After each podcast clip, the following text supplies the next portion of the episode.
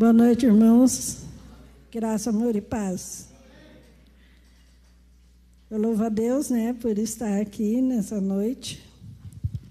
E é uma responsabilidade muito grande, né? Ainda mais hoje, né, para trazer a palavra.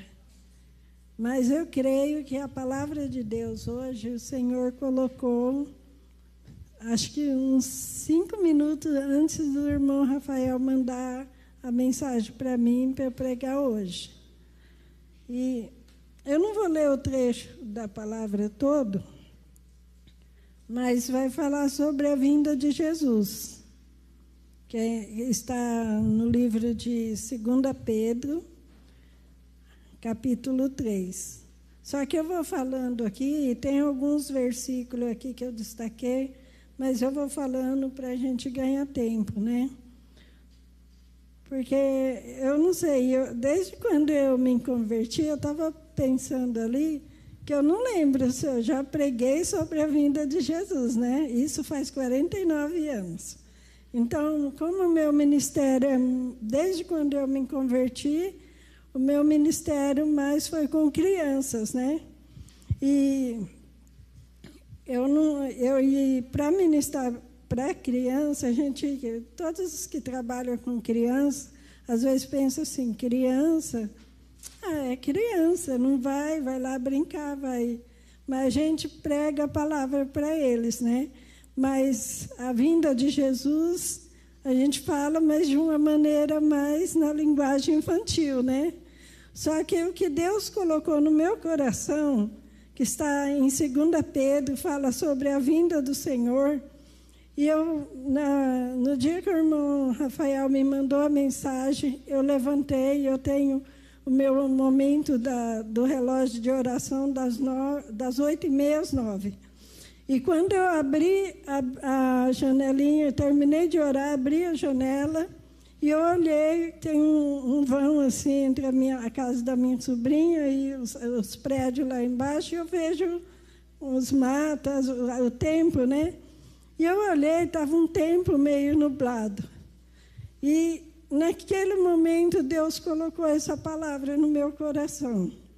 Porque eu tinha visto, é, no, no, dia anterior, eu tinha visto uma moça, uma, uma repórter falando assim, que a, a fumaça das queimadas por aí estava chegando. E quando eu abri, o tempo estava meio nublado e veio essa palavra no meu coração. Porque eu pensei assim, veio certinho isso aqui, porque é a vinda do Senhor Jesus. E eu comecei ali a pensar, nossa, essa, essas coisas que estão acontecendo, tudo aí, essas queimadas que estão acontecendo, essas coisas todas. Como o pastor falou aqui, que coisas virão também, né, pastor? E a gente sabe disso.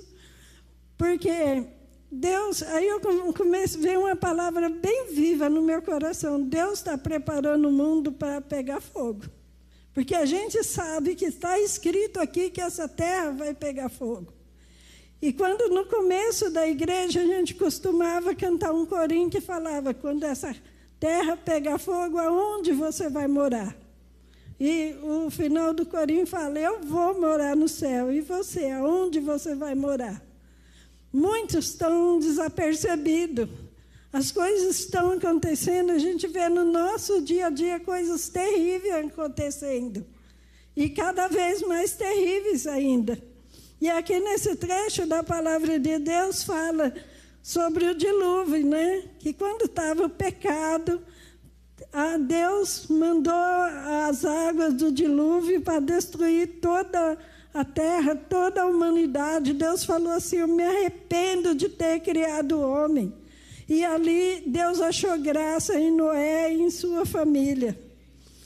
Nós estamos num tempo que Deus a ira de Deus está tá quase transbordando, né? Porque as coisas que a gente vê, as coisas que a gente ouve e o que vê as pessoas zombando de Deus é uma coisa terrível. E a gente sabe que nós, como os filhos de Deus, nós temos que ficar firme. Ficar firme todos os dias. O pastor Rubens está sempre falando assim: não deixa a maldade entrar no seu coração. Porque nós estamos no mundo de maldade. Tudo que a gente vê, tudo que nos cerca, às vezes é maldade que está no coração. Às vezes você está quieto, até mesmo dentro da sua casa chega alguém e começa é, a te afrontar para você perder a, a fé, para você perder a calma. Mas Deus é tão maravilhoso. Domingo eu estava na casa da irmã Esther e eu conversando ali com ela, eu falei assim: Esther, Deus surpreende a gente. Louvado seja Deus, até nas mínimas coisas. Então, você que é filho de Deus, você que é, está na presença de Deus, permaneça firme. A palavra de Deus diz assim: para nós cuidarmos, para nós não cairmos. Porque as coisas são difíceis. O mundo está tentando nos tirar da presença de Deus. O mundo está tentando fazer a gente olhar para trás, mas a palavra de Deus também diz em, em Josué: não se desvie nem para a direita, nem para a esquerda, mas olhe para Jesus, que é autor e consumador da sua fé. Louvado seja Deus. Eu estou mudando um pouquinho aqui, pulando um pouquinho aqui o que está escrito, mas na quinta-feira eu volto nessa mensagem porque por questão do horário também, né? Mas, assim, eu só vou falar aqui em alguns versículos. Eu vou ler do versículo 7. Mas os céus e a terra que agora existe, pela mesma palavra se revela como tesouro que se guarda para o fogo, até o dia do, do juízo e da perdição dos homens ímpios. Mas, amados, não ignorei uma coisa que um dia para o Senhor é como mil anos, e mil anos é como um dia. E o Senhor não tarda a sua promessa, ainda que algumas a, a tem por tardia, mas é longânimo para convosco, não querendo, não querendo que alguns se perca, senão que todos venham arrepender-se. Esse versículo tocou no meu coração. Porque ao longo dessa minha caminhada na presença do Senhor, eu já ouvi muitas pessoas falar: ah, mas vocês falam que Jesus vai voltar e até agora não voltou, né? E muitas pessoas falam que o Senhor é tardio. Mas o Senhor nunca foi tardio e nunca será. O Senhor faz as coisas certas, na hora certa e no momento certo. E aqui quando fala o Senhor não retarda a sua promessa, ainda que alguns tenham por tardia, mas é longânimo para convosco, não querendo que alguns se percam. Deus ainda não enviou Jesus, porque Ele está esperando aqueles que ainda têm o coração endurecido, aquele que ainda fala que o Senhor é tardio e não quer se arrepender, não quer deixar o pecado para trás. E o Senhor só está esperando você tomar uma posição e se converter. A vinda do Senhor, nós sabemos que ela está bem próxima. A vinda do Senhor, o Senhor só não veio ainda, porque está esperando você se arrepender. O Senhor só não veio ainda, porque está esperando você se converter. Você que fala que Ele é tardio, muitas vezes até zomba da presença de Deus. Porque quantas vezes a gente vê nas mídias, nas redes sociais, as pessoas falam até em Deus, mas depois está fazendo tudo errado.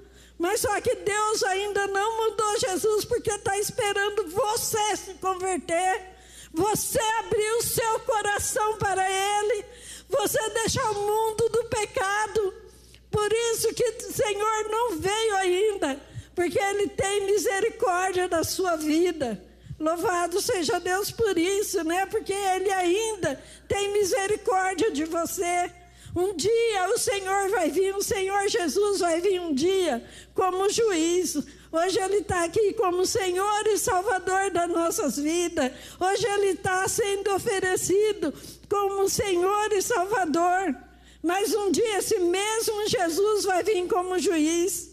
E como que você vai encarar esse Jesus? Você que zombou dele, você que fez zombaria. Há um tempo atrás aí a gente, nós vimos, né? Nós não, eu não vi não, porque eu não vi. Eu não gosto disso, mas as pessoas viram como zombaram de Jesus. Só que você que zombou de Jesus, você que assistiu aquela zombaria de Jesus, você que ainda zomba de Jesus, nesse momento ele não está fazendo nada porque ele está dando a oportunidade de você se converter. Mas quando esse céu, aqui diz que o céu com estrondo se desfarão. Você olha para esse céu, aqui no Brasil, quando começou essa, ai, nem sei como que fala, pandemia, sei lá, essa enfermidade, e a gente começou a ver que muitas pessoas ficam de olho aqui no Brasil, ficam olhando aqui no Brasil, porque aqui no Brasil tem as riquezas naturais, aqui no Brasil é um país abençoado por Deus. Mas sabe por que o Brasil é abençoado por Deus? Porque tem alguém que clama o nome de Jesus. E se não fosse isso, as pessoas que clamam o nome de Jesus, esse Brasil já tinha caído. Mas existe pessoa que busca. No momento que iniciou essa, essa pandemia, que muitas pessoas tiveram que ficar em casa, eu que não sou muito não, não vou falar que sou de idade, né? Sou, assim, eu tive que ficar em casa também. Só que lá em casa, e como aqueles que estão em casa estão buscando pela salvação do Brasil, e você que zomba de Deus, as pessoas estão orando por você também. E Deus está esperando você se converter para mandar o filho dele. Ele só não mandou porque tem misericórdia da sua vida. Mas pense esse céu bonito, esse país tropical que muitas pessoas dizem, esse céu vai desfazer. E você, aonde você vai morar? E você que rejeita o Senhor Jesus, aonde você vai morar? Só existe dois caminhos: o céu e o inferno. E quem não quer ir para o céu vai para o inferno. Uma vez eu conversando com o meu patrão, e ele era um homem que eu tinha que respeitá-lo muito, porque, humanamente falando, ele era o senhor procurador-geral da Justiça e eu uma simples empregada né, ali na casa. E eu me converti, meu patrão chegou, ele que mexeu comigo, não foi eu que fui falar com ele, né? E eu, ele chegou perto de mim com um papelzinho, tipo um lencinho assim, e falou assim: Helena, põe a mão nesse papelzinho aqui que você vai ser abençoada. Porque aqui tem uma lágrima e de uma idolatria aí, né? Mas eu falei, doutora Maria, eu não vou pôr a mão nesse lencinho porque eu não preciso para me ser abençoado. Eu tenho Jesus que me abençoa. Aí ele foi lá na sala, imaginou uma pergunta, e é isso que o inimigo faz comigo e com você quando quer fazer a gente cair da presença de Deus. Ele tenta nos enrolar de todo jeito, com palavra, com. E ele falou assim, ele voltou e falou assim, mas Helena, a senhora, ela é poderosa. Põe a mão aqui. Eu olhei para ele e falei, doutora Amaro, quem, Jesus, quem Deus mandou adorar? A Maria ou o fruto do ventre da Maria? Aí ele falou assim, o fruto do ventre da Maria. Aí eu falei, quem é o fruto do ventre da Maria? Ele, Jesus. Eu falei, então, Deus mandou adorar Jesus. E eu falei, e outra coisa, quem não aceitar Jesus vai para o inferno. ele perdeu até o papel que ele estava na mão. Só que eu falei, esse homem, ele, ele faleceu com 89 anos. E ele aceitou Jesus três dias antes dele falecer. Deus teve misericórdia dele. Aí, graças a Deus que ele reconheceu Jesus. E muitas vezes você fala assim: ah, eu sou jovem, eu não quero saber de Jesus, eu quero curtir a vida aí fora. Vai curtir na vida, porque esse céu vai desfazer, essa terra vai pegar fogo. E não é a pastora Helena que está falando, é a Bíblia que está dizendo. Qualquer pessoa pode ter uma Bíblia. Hoje, para comprar uma Bíblia é muito fácil. Então, você pega a sua Bíblia e lê esse trecho aqui, que você vai ver. Deus falou que Ele ainda não mandou Jesus. Ele está retardando a, a, vinda dele. Ele não é tardio, mas ele está retardando, esperando você reconhecer Jesus como Salvador. Ele está esperando você deixar o seu pecado e se render aos pés de Jesus. Ele está esperando, só esperando você reconhecer que Ele é Deus Todo-Poderoso. E aí Ele vai vir. Louvado seja Deus. Glória a Deus. E aqui no versículo. Espera aí, irmãos, deixa eu tirar meu óculos. Desculpa aí.